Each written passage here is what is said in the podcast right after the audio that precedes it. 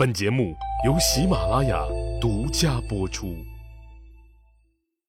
上一集里，我说到了楚穆王打算以霸主的身份接受宋国的投降。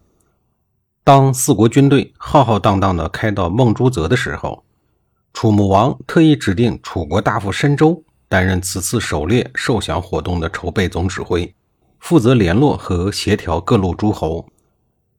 申州秉承了楚穆王的意志，为显示楚国的霸主权威，特别向各路诸侯发号了施令，要求在第二天狩猎正式开始之前，各路诸侯都必须赶在天亮以前，在马车上点着火把，按时驾着马车。奔赴指定的地点集合，不得有误。不料第二天一大早，当楚穆王郑穆公、陈共公和蔡庄侯点着火把，驾着马车，按时到达集合地点以后，却迟迟不见宋昭公的影子。大家伙心里头都很不高兴。申州只好先命令随从的军队安营扎寨，一边扎寨一边安心的等待。当东方露出了鱼肚白，天空开始放亮的时候，仍然不见宋昭公的车马。为此，大家伙都很气愤，不时就有人口出怨言，甚至骂骂咧咧的。当大家伙打算放弃等待的时候，突然从远处传来了清晰的马铃声，隐隐约约的看见了一支人马正不紧不慢的朝集合地点走来。大家伙终于看清了。这支无精打采、姗姗来迟的队伍，正是准备来投降的宋昭公的人马，而且他的马车上也没有按照要求点着火把。站在一旁的申州斜眼看了看楚穆王，他正瞪着那双渗人的黄蜂眼，目不转睛地盯着由远而近的宋国人，他的嘴角微微的扇动了一下。申州灵犀一动，立刻明白了楚穆王的心思。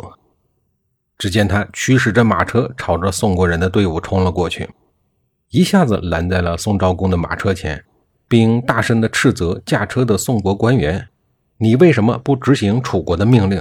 竟然敢迟到，而且也不点着火把！”不等宋国官员解释，申州一招手，楚国的士兵早已冲了上去，一把将驾车的官员给揪下了马车。宋国人被突如其来的举动给惊呆了。不等他们反应，申州竟然当着宋昭公的面，命令士兵把那个人按倒在地，劈头盖脸的就是一顿鞭打，直抽的那个人在地上哭爹喊娘的满地乱滚。打完以后，申州还不解气，为了让宋国人长点记性，他又命令士兵押着宋国的驾车官员，在各路诸侯的营盘中游街示众，以此来羞辱宋国的君臣。此次跟随宋昭公来参加狩猎投降的，除了他的弟弟公子鲍革和公子胥之外，还有一大帮宋国的权贵。这一帮养尊处优的贵族哪儿受过这种羞辱啊？气的是直翻白眼儿。他们认为申州这样做是有意在其他的诸侯面前羞辱宋国人，并对申州提出了最严厉的抗议。其他的人也有看不下去的。说申州这样做太过分了，可是宋国作为投降国，哪有什么发言权？对于受降国代言人申州来讲，宋国人的抗议简直就如同放屁，根本就不予理会。他甚至还傲慢地强辩说：“我这样处置，完全是履行狩猎总指挥的职责，与其他人没有任何的关系。”宋国人自讨没趣，窝在肚子里的怒火找不到发泄的地方。只能强忍着把怨恨咽进了肚子里，一心只盼望着这屈辱的狩猎活动早点结束，好让楚穆王带着他的四国联军赶快滚出宋国。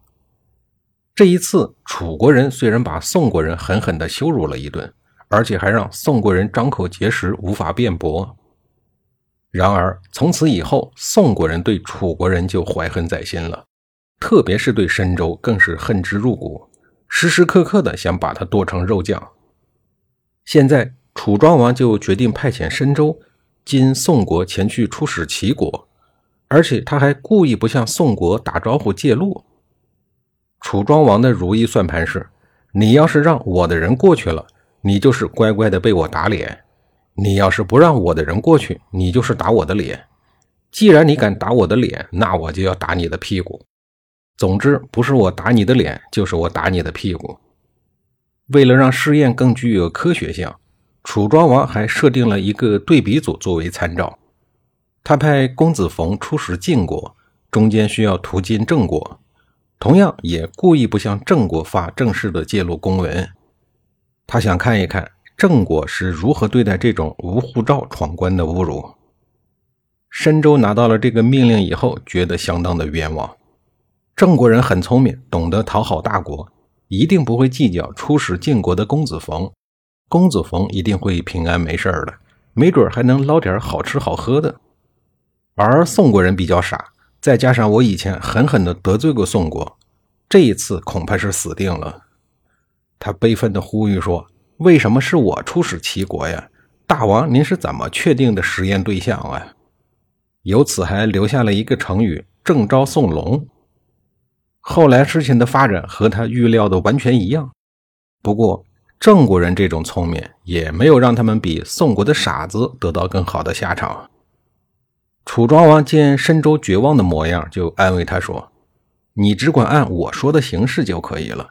我判断宋国人没有胆量和咱们楚国对抗的，他们如果吃了豹子胆，敢为难你，我立刻就率领军队去讨伐他们，把他们的都城夷为平地。”申州见楚庄王亲师宋国，就知道此次过境一定是凶多吉少的。